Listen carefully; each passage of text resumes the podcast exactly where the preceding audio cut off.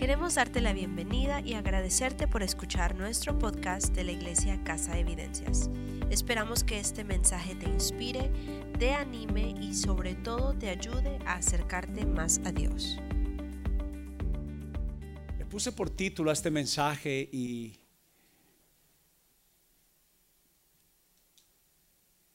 y creo que va a ayudarte mucho y es de una sola palabra. Y así se llama y que responde. responde. Y quiero darles un versículo base que todo el mundo lo llama el celular o el fax, el correo electrónico de Jesús. Jeremías 33:3.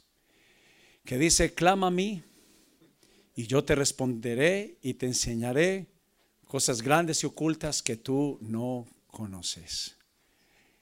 Pero déjalo allí, Juan, un segundo. Clama a mí y yo te responderé. Pero aquí es donde muchos siempre se quedan atrapados. Y yo le aconsejo que la mejor manera para una respuesta es una meditación en la palabra. Y mi esposa y yo queremos crecer este año en poner de nosotros para estar a la disponibilidad de ustedes de la meditación de la palabra. ¿Por qué estoy mencionando todo esto? Porque a veces se necesita mirar cualquier cosa de la vida a la luz de la palabra de Dios. Pero una de las cosas que más pasa y le pasa a esta iglesia es que han clamado y un argumento falso ha venido sobre sus vidas diciendo el Señor no me ha respondido. O sea que es una contradicción. No hay respuesta, no hay enseñanza, no hay grandes cosas, no hay misterios para saber y entender. Y la Biblia llama a Satanás, el Señor lo llamó padre de toda mentira y de todo engaño. Pero en la meditación de la palabra le puedo puedo meditar y hablar con usted para entregarle por lo menos 10 razones por lo cual una oración no es contestada. De parte de Dios siempre la intención es que suceda que el que clame a Él, Él va a responder. Pero no está obligado a hacerlo. Porque siempre que un vendedor obtiene una venta y un empresario tiene un nuevo contrato, el objetivo es el beneficio del contrato. Clama a mí y yo te voy a responder. Pero no hay un contrato que no traiga cláusulas. Y el contrato de Dios tiene cláusulas. Y déjeme darle por lo menos en esta mañana una de diez que mínimamente yo le podría dar. Y por eso le puse por título Responde.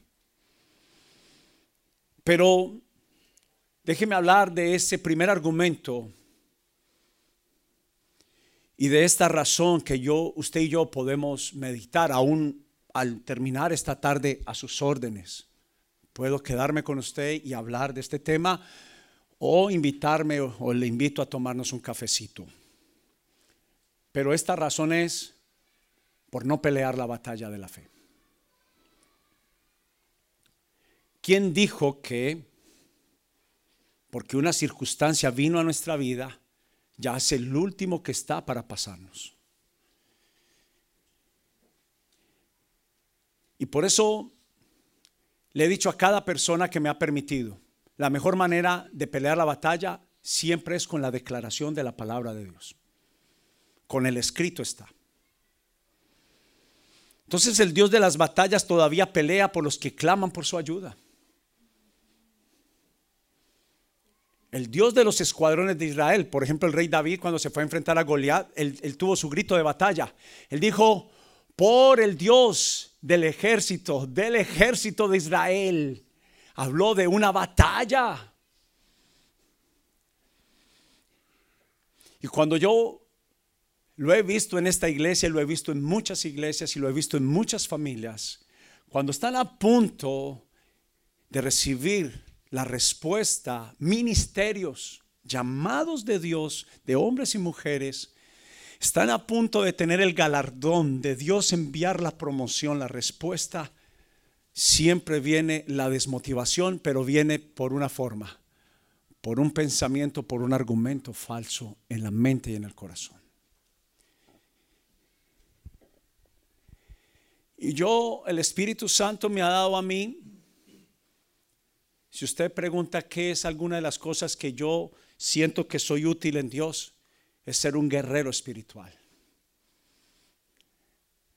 Estaba recordando con mi esposa ayer visitando una familia y también esta semana, hace un año, pasado el mes pasado, dos veces estuve hospitalizado en el mes de enero del 2019, pero nunca dejé de venir a predicar y a cantar. Ya cuando salí de acá tuve que irme para el hospital. Pasé una de las noches en mi memoria, tal vez la noche más terrible después del cumpleaños de mi esposa, de estar en un lugar. En lo que yo recuerdo nunca había pasado una noche tan abrupta. Y tenía excelentes razones para dejar de venir a predicar y cantar. Pero puedo decirle que en el Espíritu Santo lo pude hacer. Y solamente por una decisión, si yo retrocedo, estoy abriendo un camino a la derrota. Y yo fui alguien muy derrotado. Yo fui alguien que siempre nunca terminaba sus batallas. Siempre fui yo el vencido y nunca salía vencedor de nada. Pero cuando yo conocí al Espíritu Santo, cuando desperté, cuando entendí que Dios sí responde, pero Dios no responde sin que tú te levantes para pelear. Dios sigue la fe. Y Dios sigue la decisión de una persona que se levanta para pelear y batallar. No se distraiga. Es importante. Porque aquí viene el análisis. Hay que entender, tener muy claro en qué usted anda metido y metida. Pero el mundo espiritual es real y las batallas espirituales son reales. El Señor Jesús dijo palabras como estas. Dijo, el reino de los cielos sufre violencia y solo los valientes, solo los violentos lo arrebatan. Arrebatamiento. Está hablando de un dominio, de una pelea por un dominio territorial. Y ese dominio territorial, aunque es invisible, es real. Y siempre va a suceder como pasa en el mundo físico, también sucede en el mundo espiritual. Primero sucede en el mundo espiritual y luego se desata en el mundo físico. ¿Por qué Israel mantiene tan en conflictos? Porque todas las naciones del mundo árabe desean el territorio de Israel. Es una pelea más allá del credo, es una batalla geográfica. Y resulta que mi casa es un lugar geográfico. Mi esposa y mis hijos habitan en un lugar geográfico. El territorio que el Señor me ha dado en mi trabajo es un territorio geográfico. El avanzar o el retroceder está hablando de un territorio. Y es una buena mañana para recordar que no hay estados medios. Las emociones es un lugar territorial. El corazón es un territorio de ganar o ceder. Cualquiera de nosotros es, es verdad. Cualquiera de nosotros sabe que tiene una mañana donde está eh y otra mañana donde está ah. Es un territorio. Y cuando estamos en la mañana de estar abajo en nuestra fe, la Biblia nos llama que Dios nos ha dado un espíritu de cobardía.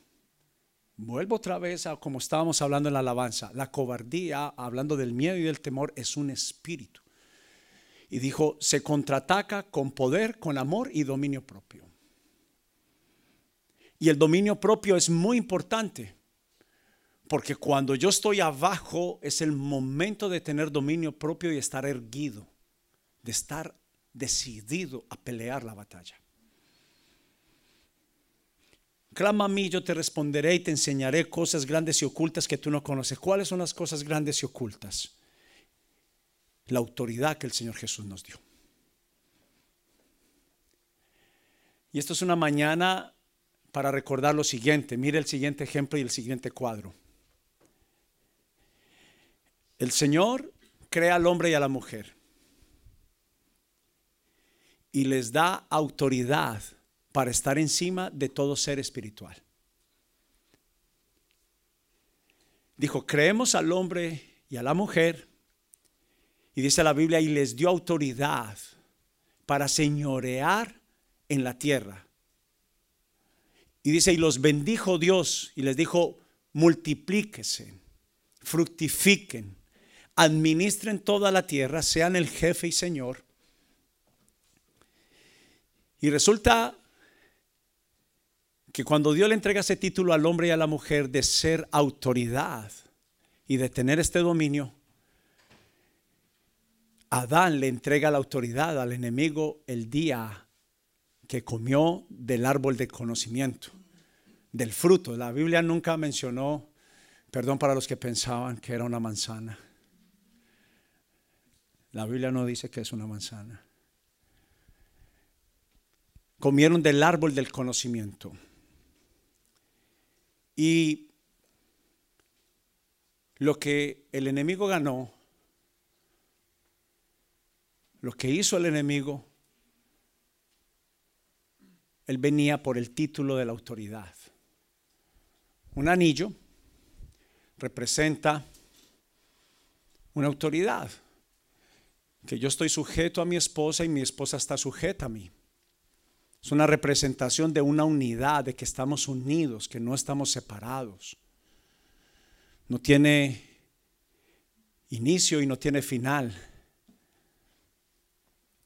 Pero comparable a la autoridad, así se le entregaba a alguien que estaba en autoridad. Faraón le entregó a Josué para que fuera el hombre más poderoso después de Faraón en la tierra. Y esa autoridad fue perdida pero mire lo que hizo el Señor Jesús. Señor Jesús va y pelea de frente con el infierno. Dice que cuando Él muere, Él baja al Hades, la antesala del infierno, y dice que Él arrebata las llaves. Mire otra vez la palabra arrebatar. Con autoridad reclamó lo que le pertenecía a los hijos de Dios. No se pierda. ¿Sabe por qué hay mensajes que yo hablo? Pero es que a este mensaje lo que menos le quiero poner es emoción del hombre. Que sea solo la palabra de Dios. Y dice que Jesús arrebata las llaves a Satanás de la muerte y del pecado. Se las arrebata. Quedaron totalmente arrebatadas, jaladas. Y al arrebatarlas, dice la Biblia que a través de la muerte de Jesús, nosotros nos identificamos con Él como victoriosos y volvemos a tomar la autoridad. ¿Cuál es uno de los secretos mejor guardados por el enemigo? Este suceso que yo acabo de narrar. Que si usted ya camina con Jesús, usted vuelve a quedar en autoridad. Ahora, el estar en derrota ya no es el problema de Dios, es el suyo y el mío.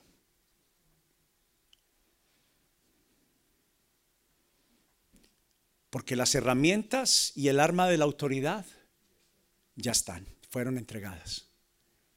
Que usted las utilice o no, ya es su asunto. Estaba una vez en un centro de nutrición y siempre habían unas sillitas chiquitas, y yo que no soy para nada pequeño, Me sentaba y quedaba.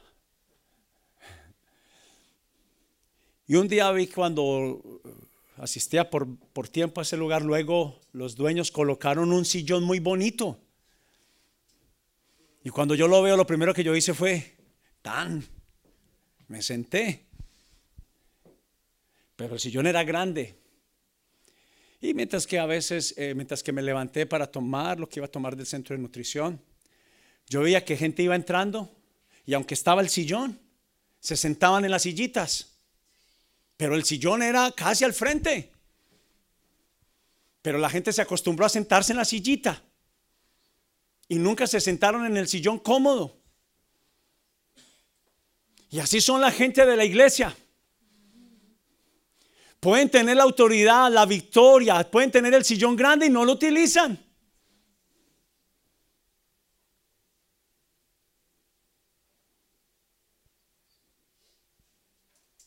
Y solo es decir, resistir al enemigo frente a frente y decirle, tú no tomas más mi vida, tú no tomas más mis emociones, tú no eres más Señor de mi economía, tú no eres más el Señor de mis hijos, tú no eres más el Señor de mi soltería, tú no eres más el dueño de mi vida. Y solo ahí Él clama a mí y yo te responderé si hace efectivo el contrato.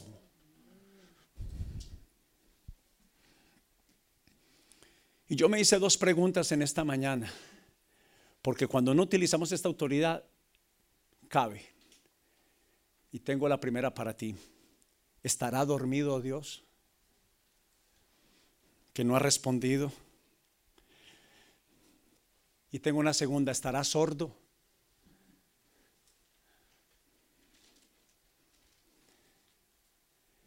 Porque cuando yo no tomo esta autoridad, hecho de Dios como dormido y como sordo.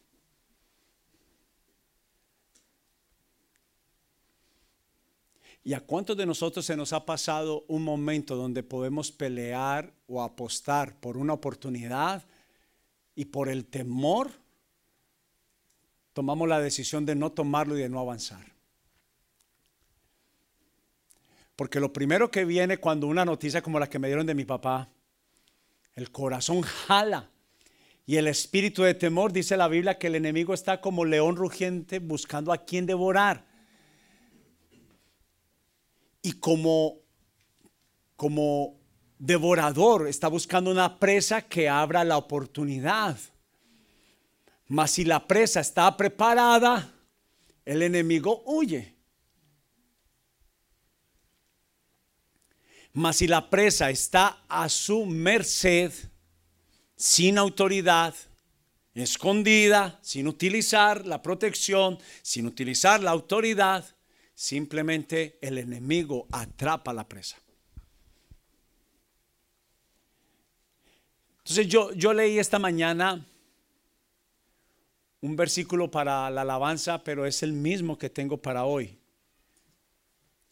Y quiero que simplemente lo escuche. Dice, levantó la vista hacia las montañas, levanto la vista hacia las montañas, ¿viene de allí mi ayuda? Mi ayuda viene del Señor que hizo el cielo y la tierra. Y Él no permitirá que tropeces, el que cuida no se dormirá. Escuche qué dice la Biblia. Él no se duerme. Al que clama a Él, Él no se duerme. Él está atento, está despierto.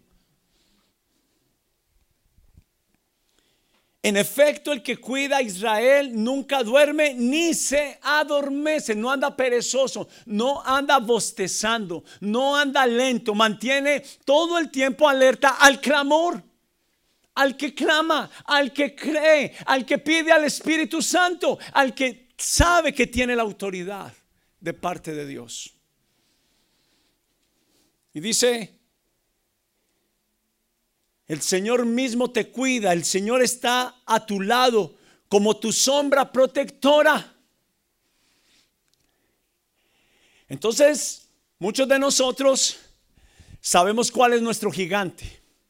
Y cuando sentimos sus pisadas, nos acurrugamos y empezamos a temblar. Mas el Señor está esperando que usted eche mano de la autoridad que Él le dio.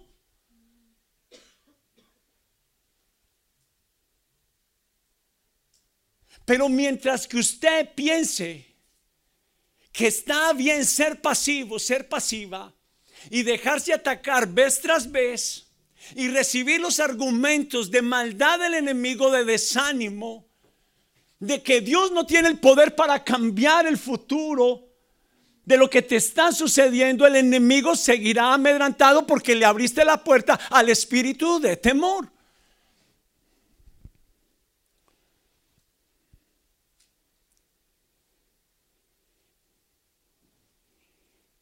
Y Dios va a respaldar, va a seguir una vida que se levanta primero.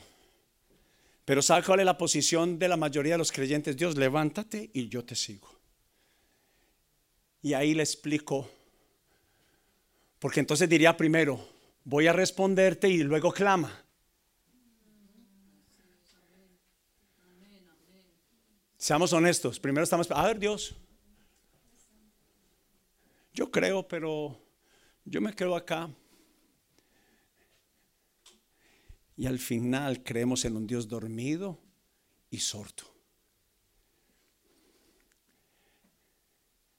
Levanten las manos las que son mamás. Si usted escucha a uno de sus hijos gritar mamá en la noche, una de la mañana, ¿usted qué hace? Usted es un resorte. Ayer tuve un sueño, un tsunami, literalmente un tsunami. No estoy diciendo ahora, yo no soy, oiga, perdón, yo no soy un predicador aterrador, terrorista. Yo no sé dónde está el orejón ese que un día dijo que se iba a acabar el mundo, un señor. Bueno, te bendecimos, hermano. Tuve un sueño ayer donde mis tres hijos estaban en un lugar y vino un tsunami y el agua los hundió. Cuando todo pasa y hay mucha agua, solamente se asoman David y Esteban y Jonathan no aparecía. En el momento en que yo veo que mi hijo no aparece, yo empiezo a clamar y a clamar y a clamar. ¿Dónde está mi hijo? Padre, ¿dónde está mi hijo? Mi hijo, mi hijo, mi hijo, mi hijo, mi hijo. Estaba en la superficie, pero luego busqué y salí a un lugar alto y alguien me vio desesperado. Me decía, ¿qué busca? Le dije, a mi hijo, a mi hijo. No me quedé abajo escalé, subí, clamé. Eché garra, eché mano de lo que el Señor me dio. Y cuando yo estoy clamando en la parte alta, y parte alta igual es, significa lugar de oración. Cuando usted diga lugar alto, la Biblia menciona mucho lugar alto. El aposento alto es un lugar de oración, de clamor. Y mientras que yo estoy clamando, mi hijo, mi hijo, mi hijo, veo a mi moneco pecoso de ojos azules bajar por el misma agua, gritando, papá, papá. Y en ese momento salgo al encuentro de mi hijo, nadé como nunca nada. Todo eso fue en el sueño. Y no comí comida paisa, comí una pasta deliciosa que me dieron ayer. Pero es así a la hora de clamar. Quiero, quiero decir algo antes de dar el último ejemplo y cerrar.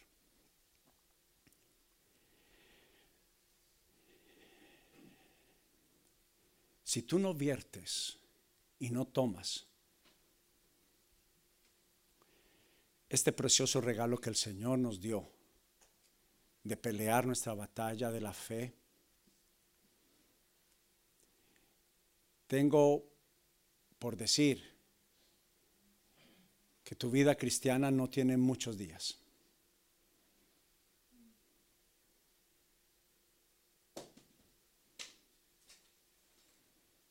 ¿Sabes por qué? Porque no hay una persona que sobreviva que esté todo el tiempo en la derrota. Escuché algo. Conozco y sé que es estar en medio de las pruebas, de las aflicciones, pero de todas ellas ver cómo el Señor me libra. Dice, muchas son las aflicciones del justo, mas de todas ellas le librará Jehová. ¿Y sabe cómo lo libra uno el Señor?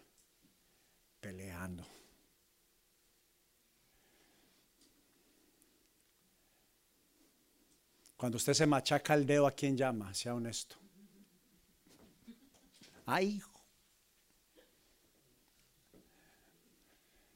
Ahí salió más de uno ahí. Cuando le en el corazón, llame a Jesús. Clame. Y pelee. Y quiero cerrar. Por eso esta mañana cuando estábamos cantando estas canciones, yo dije, ah, tres canciones y la, la última me equivoqué mucho, es nueva. Perdóneme. Pero está hablando en una palabra casi las tres canciones, victoria. Y la victoria es una decisión de alguien que se opone a la derrota. Si usted no tiene derrota, entonces tiene. Y si no tiene victoria, tiene derrota. No estoy diciendo que se van a acabar las pruebas, las aflicciones. Estoy diciendo que va a salir victorioso de todas ellas. Pero yo sí llamo a un análisis a una persona que todo el tiempo está triste, que está tribulado, que sus finanzas no cambian, que su vida. Le pido, analice este mensaje es para usted. Tiene que pelear de frente esta pelea. De frente. Y quiero recordar el versículo donde dice, someteos a Dios, resistir al diablo y él huirá de vosotros. Déjeme dar un ejemplo. Esta es su vida, esta mesa. Esta mesa es su vida, esta mesa es su familia, esta mesa son sus finanzas, esta mesa son sus emociones, es su corazón hermoso. Viene el enemigo, está ahí, pero no hay ninguna protección.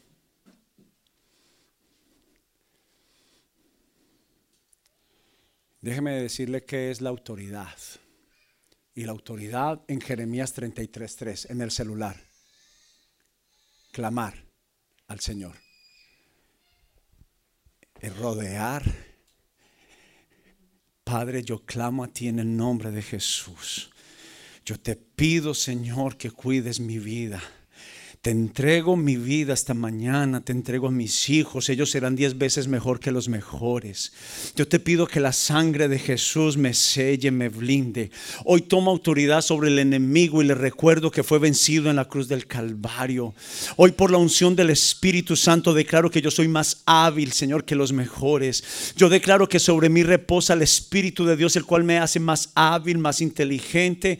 Yo declaro que toda emoción contraria a mi gozo, a la paz y el gozo que tú me das no está en mi vida. Yo declaro que todo lugar estéril, toda esterilidad se va de mí. Yo declaro que yo soy tu bendición, que yo soy cabeza y no cola, que yo siempre estoy arriba y no debajo, que lo que pisa la planta de mis pies tú me lo das, lo que toca mis manos prospera. Yo declaro que mayor es el que está en mí que el que aquel que está en el mundo. Ningún arma forjada prosperará en mi contra, las puertas del Hades no prevalecerán. Soy bendición y no maldición. Toda maldición Jesús la llevó en la cruz del Calvario.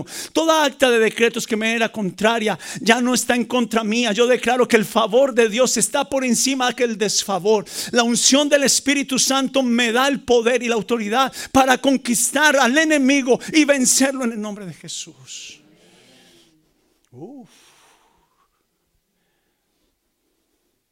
¿Usted qué cree? ¿Quedó blindado? ¿Quién se, ¿Quién se atreve a acercarse? Señor, si usted quiere, me bendice.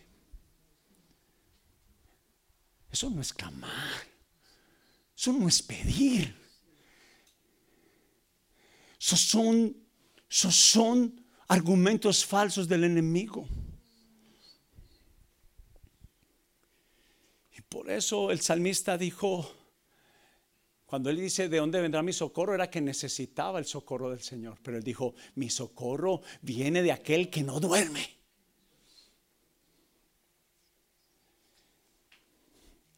Y déjeme cerrar con lo que dice Primera de Reyes capítulo 18. No se pierda.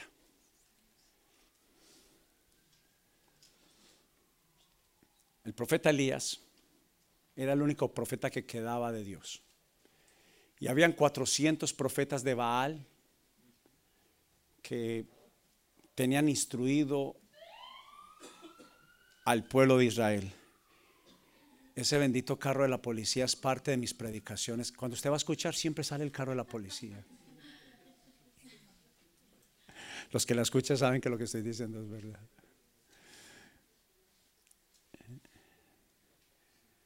Pero mire lo que pasaba. A veces salimos creyendo más a lo que no funciona que a lo que funciona. Y déjeme explicarle por qué. Los 400 eran evidentemente una gran mayoría. Y el pueblo estaba haciendo lo que enseñaban los 400 profetas de Baal.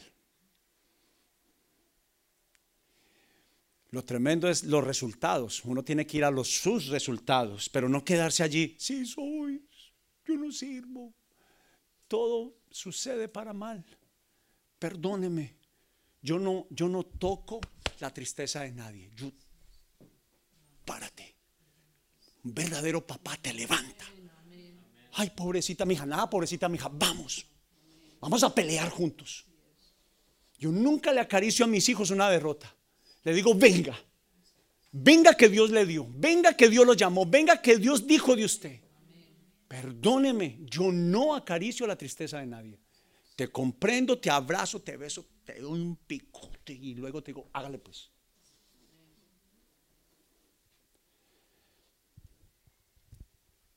Estaban en hambruna.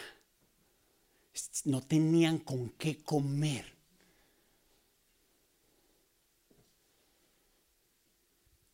Y seguían creyendo en Baal. ¿Sabe qué aconteció? Querían matar al único profeta que traía vida, al único profeta. Por eso yo sé que cuando una iglesia, una persona se levanta para creer, siempre el enemigo trae el espíritu de temor. ¿Y sabe dónde estaba metido Elías? En una cueva escondido. Cuando el Señor le dice, sal y preséntate delante del que quiere tu vida. que lo llamó el Señor? Vaya que lo voy a respaldar. Vaya que yo le dije que le iba a responder. Testarudo, vaya. Qué bueno que el Señor me diga testarudo cuando soy testarudo. Y dice la Biblia que Elías se presenta al final delante del rey para resumir. Y le dice, vamos a hacer una cosa. ¿Usted quiere, ¿Ustedes quieren mi vida? Vamos a hacer algo. Vamos a tener una batalla. Usted que dice, ay, y es que a Dios le gustan las batallas. Pues sí. Perdóneme si no tiene que entender cuál es el Dios que está siguiendo. Y dice, dijo, sobre quien se manifieste Dios, a ese Dios van a seguir. Y comenzaron los 400 profetas de Baal de llamar a su Dios. ¿Cómo se llama el mensaje de hoy? Responde. Los profetas de Baal decían, responde Baal. Porque sabe que si no respondías aquí a pasar el que perdiera. El reto fue hecho el contrato fue firmado, iban a morir. O moría Elías o morían los 400 profetas de Baal. el rey de Israel iba a ejecutar ese contrato. Dice que ellos tenían por costumbre sajarse la piel. Estaban tan desesperados que empezaron a cortarse. A cortarse. ¿Y sabe qué hizo? Fue, fue hasta burlón. Le dijo, seguramente Baal está en el baño. Seguramente está dormido.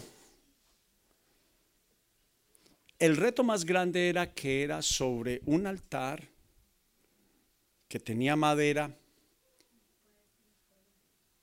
y el que sobre el que respondiera con fuego ese iba a ser Dios. Si Baal respondía, iba a ser Dios y el Dios de Abraham, de Isaac, Jacob, Israel, Padre de nuestro Rey Señor Jesucristo. Y dice que nunca respondió. Y Elías hace esto y le dijo, ¿sabe qué? Traigan agua.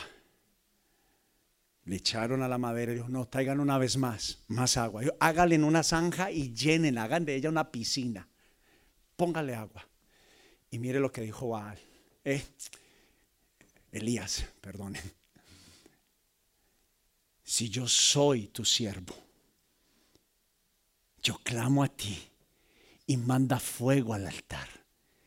Y la Biblia dice que el fuego de Dios descendió, consumió el holocausto, tomó todo el agua, la piscina, el lago que habían formado. Y Dios evidenció y respondió enseñó al pueblo y el profeta le dijo al pueblo, no vuelvan a claudicar nunca más en su fe, sepan que Jehová es Dios. ¿Y qué fue lo que hizo el profeta? Una batalla evidente. Cuando venga algo sobre su vida, haga una guerra, pero con el Espíritu Santo. No se amedrante, no escuche más la voz del enemigo no se quede escondida, no se quede apagado, pero pelee. Tiene que pelear. No se esconda más, no se aflija más. Cuando venga una mala respuesta, clame al Señor. Y los 400 profetas de Baal murieron. Pero el pueblo de Dios empezó a ser enseñado ya por el profeta y la palabra, y el pueblo volvió al corazón de Dios. Evidencias. Yo quiero que oremos.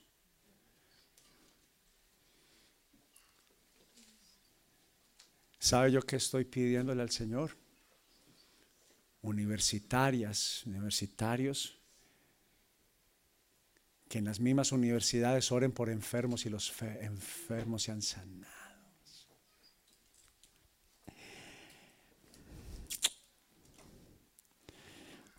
hombres de Dios que prediquen el Evangelio a empresarios esos empresarios que estaban afligidos reciban la restauración del Señor y empiecen a prosperar. Mujeres abatidas, que princesas de Dios vayan y las abracen y sientan el amor de Jesucristo y vuelvan su vida al Señor. Por un clamor, clama a mí utiliza el celular, la línea directa, el fax, el email que te comunica al Padre. Una vez más, muchas gracias por visitar nuestro podcast. Nuestro deseo en Casa Evidencias es amar a Dios y a las personas influenciando la comunidad. Y si te gustaría visitarnos, aprender más de nosotros o simplemente que oremos por ti, visítanos en nuestra página de internet casaevidencias.com y estaremos más que felices de apoyarte en lo que necesites. Nos vemos la próxima semana.